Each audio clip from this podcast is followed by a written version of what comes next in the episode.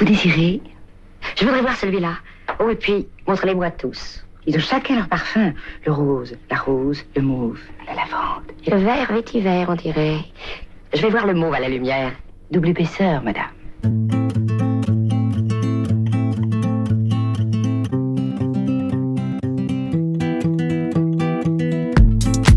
Les Ondes de Limo, un podcast d'Anne-Sandrine Di Girolamo. Certains se souviennent peut-être de cette publicité pour le trèfle aux quatre parfums, c'était il y a un peu de temps.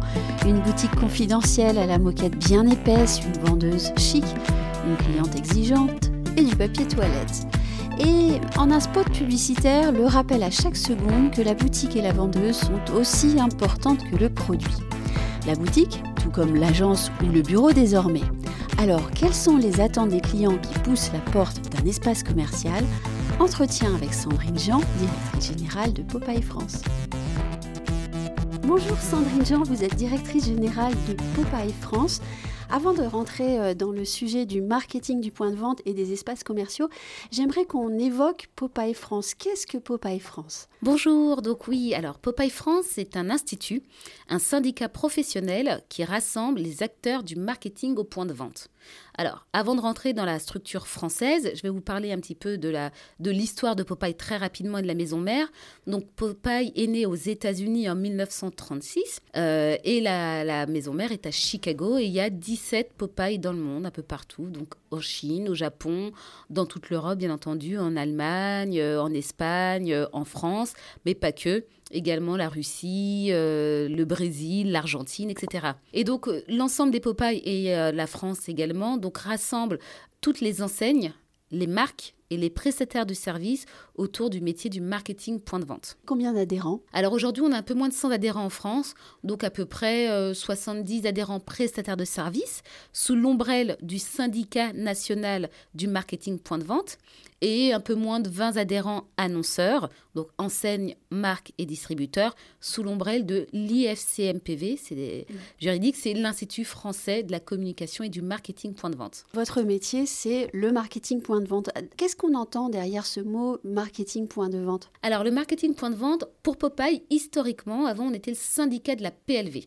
Donc beaucoup de personnes nous connaissent sur la PLV. Donc la PLV, c'est tout le mobilier commercial qu'on voit aujourd'hui en point de vente. Donc tout ce qui sert à présenter les produits, donc effectivement les présentoirs, euh, voilà, tout le mobilier. Et maintenant, le marketing point de vente qu'on a, a élargi, c'est vraiment l'ensemble des dispositifs qui sont mis en point dans le point de vente, qui sont mis euh, en scène pardon, dans le point de vente. Donc quand je rentre chez Sephora, chez Carrefour ou même dans une boulangerie, le mobilier commercial, bien entendu la PLV, mais pas que, tout ce qui est l'agencement du point de vente, l'architecture, l'animation commerciale. Donc effectivement, les hôtesses, l'ambiance sonore qu'on peut avoir, tout ça fait partie du marketing point de vente et dernière pierre à l'édifice et euh, pas des moindres, toutes les solutions digital in-store, donc les solutions digitales en point de vente qu'on voit de plus en plus se développer depuis un certain nombre d'années. Oui, on va parler du digital plus tard. Que recherchent en premier lieu les clients quand désormais ils poussent la porte d'un magasin ou d'un espace commercial? Avant, les clients, on fait pas de, il faut pas trop généraliser, mais quand même, il y a des vraies grosses tendances qui se dessinent. Les clients venaient dans un point de vente, dans un magasin pour acheter un produit. Ça semble bête et basique de le dire comme ça, mais aujourd'hui, on vient plus dans un magasin ou dans un point de vente que pour acheter.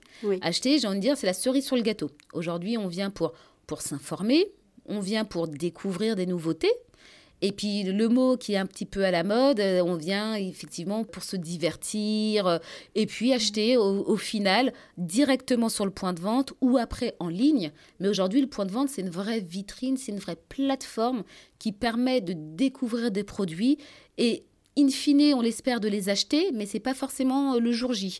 Donc c'est vraiment un ensemble de composants. Aujourd'hui, quand on pousse un point de vente, on n'est pas forcément en mode achat tout de suite. On est en mode euh, découverte, en mode expérientiel, exactement, immersion. Voilà, il y a pas mal de choses aujourd'hui qu'on recherche quand on se déplace dans un point de vente. Est-ce que euh, le, client recherche quelque chose qui ressemble à sa maison ou à un espace privé, un peu cocooning Oui, de plus en plus. De plus. C'est une vraie tendance maintenant qui a émergé depuis quelques années.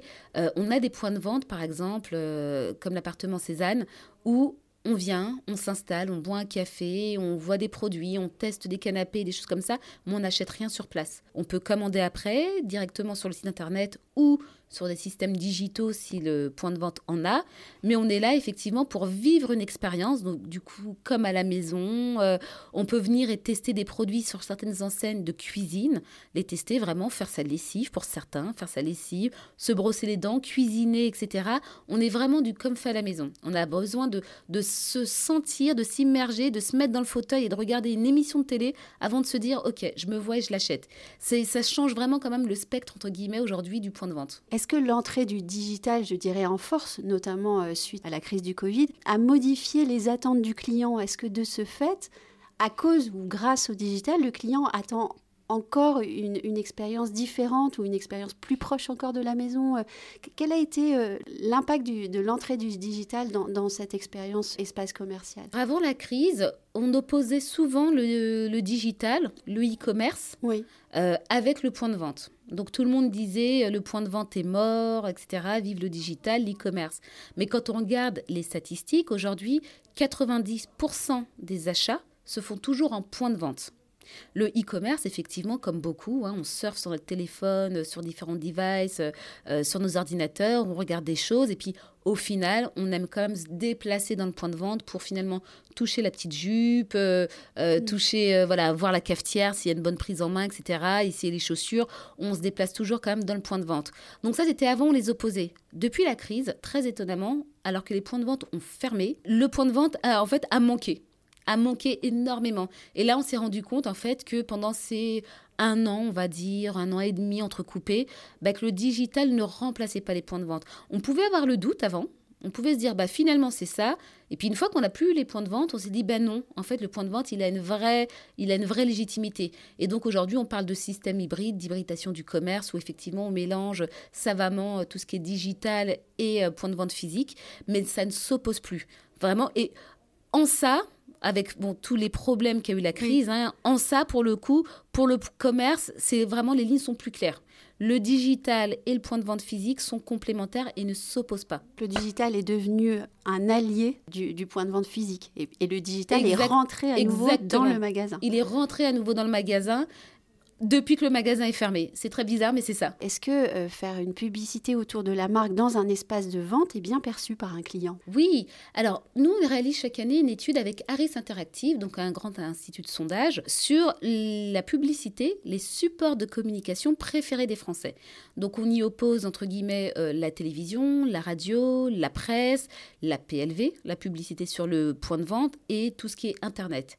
Et chaque année, donc sur un échantillon de 1000 personnes, euh, la publicité sur le lieu de vente, c'est le support de communication préféré des Français. Pourquoi? Parce qu'en fait, quand on regarde les études, euh, c'est ça ne comment dire ça n'a pas d'intrusion.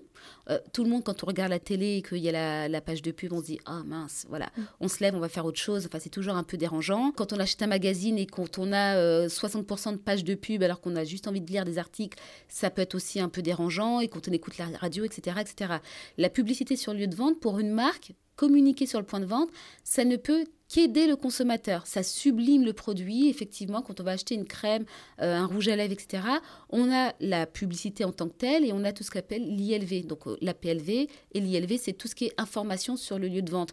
Donc ça nous aide à comprendre un peu le produit qu'on va acheter. Donc on en a besoin.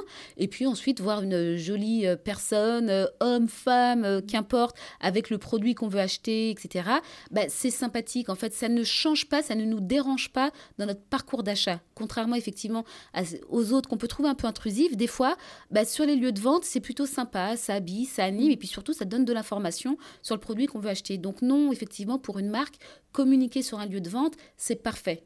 C'est un, c'est un vrai atout. D'autant que le client a démontré sa volonté d'entrer dans ce lieu exactement. de vente. Euh, voilà, exactement. Donc effectivement, moi, quand je rentre, encore une fois, chez Sephora, parce que bon, Sephora, c'est vraiment le point de vente où on a quand même pas mal de publicité euh, sur le lieu de vente, on a beaucoup de mobilier, enfin voilà, on a une vraie scénarisation, on a un vrai marketing point de vente qui est assez très fort.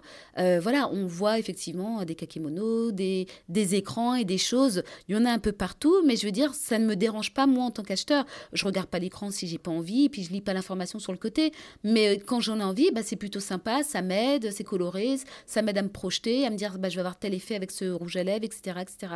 Donc non, c'est plutôt sympathique. Comment est-ce qu'on instaure la notion d'authenticité ou de sincérité de la marque dans un point de vente Ça, c'est effectivement, c'est plus complexe, quoique maintenant on y arrive. Donc, bon, je ne parle pas de tout ce qui est RSE, développement durable, etc.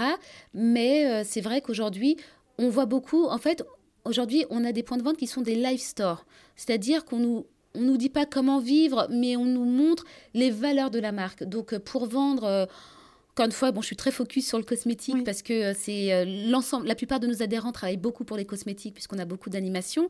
Quand je vais acheter un rouge à lèvres, ben, on m'explique euh, pas effectivement qu'il est rouge, que je vais être jolie avec. On m'explique les valeurs de la marque. On m'explique effectivement que ce rouge à lèvres, bah, du coup, la marque, c'est une marque familiale depuis des années, et puis qu'elle le produit en France et que c'est pas testé sur les animaux. Enfin voilà, on essaie vraiment aujourd'hui de retranscrire les valeurs de la marque quand on fait de la publicité, plus que sur le produit entre guillemets dont on connaît l'usage et les, les, bénéfices, entre guillemets. Donc c'est vraiment ça aujourd'hui. La prise de parole de la marque, elle est vraiment aujourd'hui à tout ce que RSE. Évoquer ses valeurs pour une marque, de toute façon, c'est la base de son marketing. Euh. Exactement. Aujourd'hui, enfin voilà, pour plein de produits, on a dans la fiche description, on a autant d'informations sur le produit que sur la marque qui nous explique bah, que son fromage, il est fait comme ci et que les fromagers sont bien traités et que ci et que ça. De quelle manière la, la question environnementale est-elle entrée dans la manière de penser euh, le point de vente Ça, c'est un vrai, de vrai, de vrai sujet aujourd'hui. C'est même le sujet. C'est toutes les questions environnementales, effectivement, développement durable, éco-conception, responsabilité sociétale des entreprises. Alors, euh, aujourd'hui, c'était les produits. On rentrait dans un point de vente et les produits, effectivement, étaient soit bio, euh, soit locaux, euh, avec euh, des cagettes en bois et des choses comme ça. Et on était, on se disait effectivement, voilà, j'ai un parti pris développement durable pour l'enseigne. Maintenant, ça va au-delà. L'agencement du point de vente en lui-même est pensé euh, de telle sorte à ce que tout, mais pas que le produit qui est commercialisé, tout soit pensé dans une optique d'éco-conception. Donc ça va être la lumière, la, lumière, ça va être bah, pas de moquette ou du moquette recyclable, recyclé, upcyclé. Enfin voilà, il y a plein de terminologies effectivement qui expliquent qu'aujourd'hui on peut présenter les choses, mais en respectant les matériaux, en respectant les produits, en respectant le consommateur, etc. C'est vraiment hyper important et surtout pour la jeune génération de consommateurs, consommatrices. Aujourd'hui, c'est une vraie attente. On en a vu tourner le dos à certaines marques parce qu'elles n'avaient pas assez de valeur affichée ou en tout cas les valeurs affichées étaient plus celles que les jeunes aujourd'hui aspiraient, qui sont encore une fois très tournés vers tout ce qui est euh, développement durable. Enfin voilà, ils sont beaucoup plus responsables que moi à leur époque et c'est très bien. Euh, aujourd'hui, voilà, ils consomment vraiment. Euh, pas que c'est pas juste consommer bio, ça va au-delà. C'est vraiment c'est tout euh, un cadre de vie qui fait qu'effectivement aujourd'hui les enseignes, les marques vont vers vers ça avec les emballages, la réduction des emballages, etc.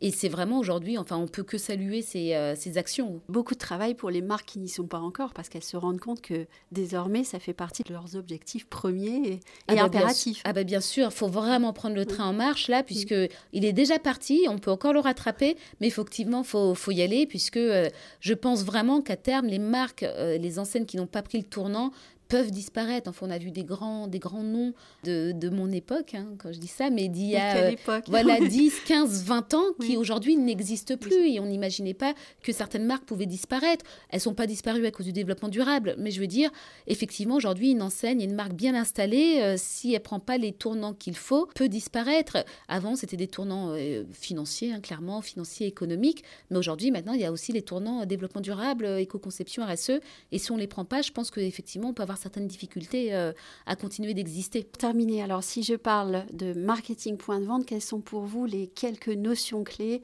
à connaître et à appliquer? Alors, marketing point de vente, effectivement, c'est euh, en premier lieu, c'est vraiment aujourd'hui développement durable, éco-concevoir, éco-concevoir euh, euh, le point de vente, les produits, les matériaux, utiliser des matériaux nobles, locaux si, si possible, pour moins de transport. Enfin, c'est facile à dire, mais vraiment, pour le coup, il, faut, il faut que les, les enseignes aillent vers, vers ces, ces valeurs-là. Et puis ensuite, sur le point de vente en lui-même, effectivement, c'est le savant mélange du digital. Euh, faut pas, faut pas l'enlever. C'est pas notre ennemi, mais c'est très important. Donc du digital et puis le service humain aussi. On le dit pas, je l'ai pas dit pendant toute l'interview, mais l'humain au cœur du dispositif parce que voilà, on peut avoir le plus beau magasin avec les plus beaux systèmes immersifs, digitaux, d'intelligence artificielle et autres. Si on n'a pas un humain, enfin au cœur du dispositif, c'est compliqué. On n'y arrivera pas non plus. Donc, faut pas tout enlever au profit de, la technologie ou de l'innovation. Faut voilà, c'est compliqué. Hein, J'ai pas la, solution, mais il faut réussir à, mélanger tout ça. Et je pense qu'effectivement, là, on part sur sur une stratégie marketing point de vente euh, durable et, euh, et dynamique.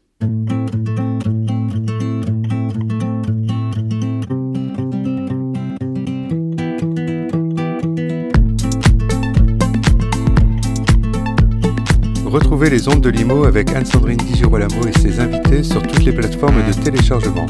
Suivez toute l'actualité de votre podcast Les ondes de Limo sur les pages Facebook et Twitter d'Anne-Sandrine Di Girolamo.